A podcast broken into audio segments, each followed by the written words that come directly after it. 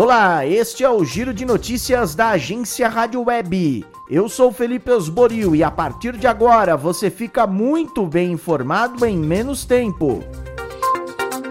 Ministro do STF, Cássio Nunes Marques, libera cultos e missas presenciais no Brasil. Decisão gera confusão em estados e municípios.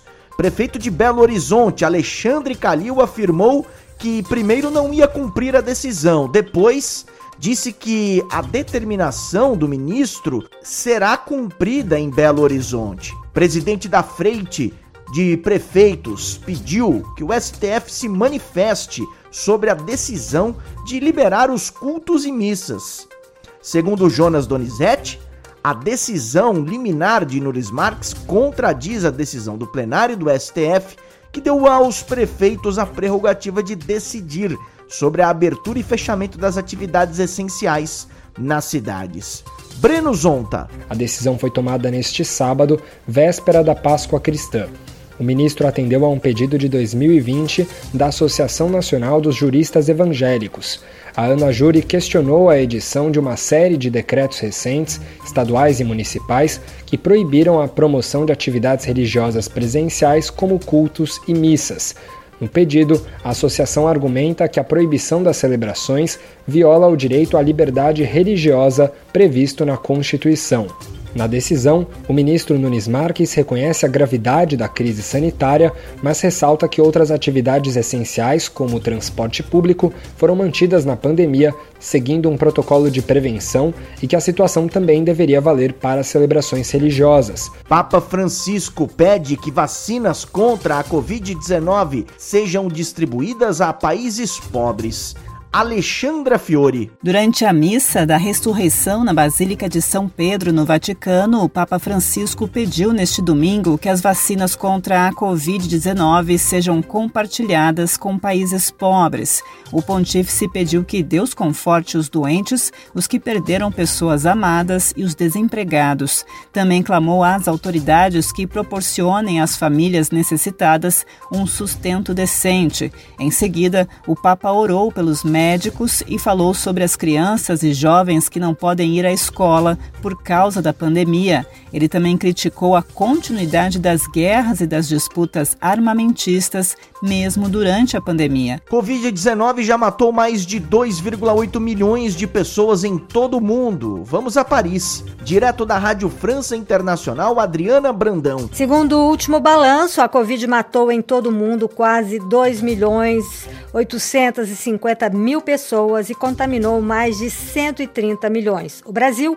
é o país que registra o maior número de mortos nas últimas 24 horas, com 1.987 óbitos. As novas medidas de restrição adotadas na França para conter a terceira onda da Covid obrigaram o governo francês a rever suas previsões de crescimento para 2021. O país que entrou nesse sábado em seu terceiro lockdown nacional crescerá este ano 5%, um ponto a menos do que o previsto inicialmente, mas a taxa se mantém em um nível elevado. O déficit público será de 9% do PIB e a dívida atingirá 118%, informou o ministro da Economia, Bruno Lemer.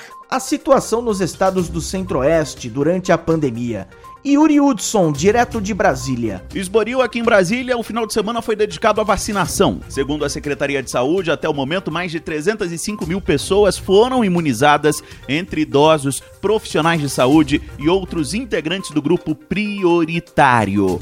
Já em Goiânia, o final de semana foi para distribuir vacinas. Mais de 266 mil doses foram enviadas para os municípios. Em Mato Grosso do Sul começa a vacinação para idosos com 63 anos e profissionais da área de saúde com 45 anos ou mais. Já em Mato Grosso, a campanha de imunização é para idosos com 80 a 84 anos. Na capital do estado, Cuiabá, já foram aplicadas mais de 60 mil doses. Em Porto Alegre, Daniel Fagundes nos informa a condição da pandemia nos estados do sul. O número de pessoas mortas pela Covid no Paraná chegou a 17.140, de acordo com o boletim da Secretaria Estadual da Saúde. A ocupação dos leitos de UTI do SUS no estado está em 96%. No Rio Grande do Sul, a ocupação de UTIs chegou a 97%, conforme a atualização do painel de leitos do governo do estado. É o terceiro dia de lotação inferior a 100% depois de um mês. O estado totaliza 20.436 óbitos. Santa Catarina soma 11.189 óbitos pelo novo coronavírus. Os hospitais continuam lotados e 255 pacientes aguardam por um leito em UTI adulto. Breno Zonta e o Sudeste. A taxa de ocupação de leitos de UTI da rede pública é de 91,4% em São Paulo, 93% em Minas Gerais e 93,6% no Espírito Santo. No Rio de Janeiro, a taxa está em 88,9%. Essa é a primeira vez no estado em que sequer um município carioca está em situação moderada. 27 cidades estão na fase roxa, com risco muito alto, e todas as outras 65 estão na fase vermelha, com risco alto.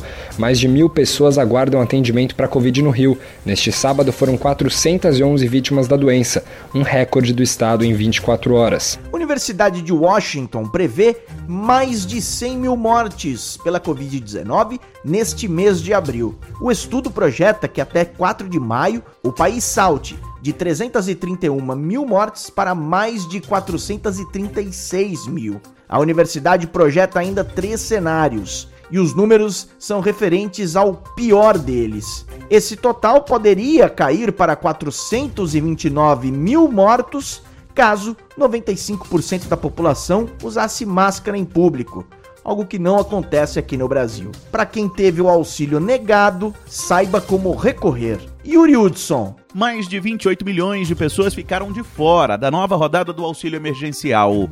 No ano passado, o programa beneficiou cerca de 68 milhões de pessoas. Já desta vez, somente 40 milhões de cidadãos tiveram aprovação automática.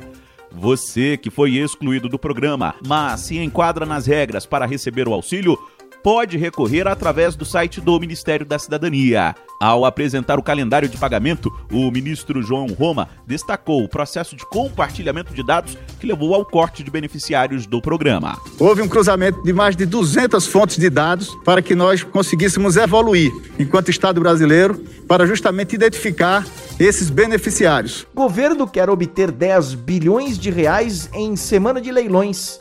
Larissa Mantovan. O governo federal irá realizar uma bateria de leilões de 22 aeroportos, cinco terminais portuários e do primeiro trecho da ferrovia de integração Oeste-Leste na Bahia.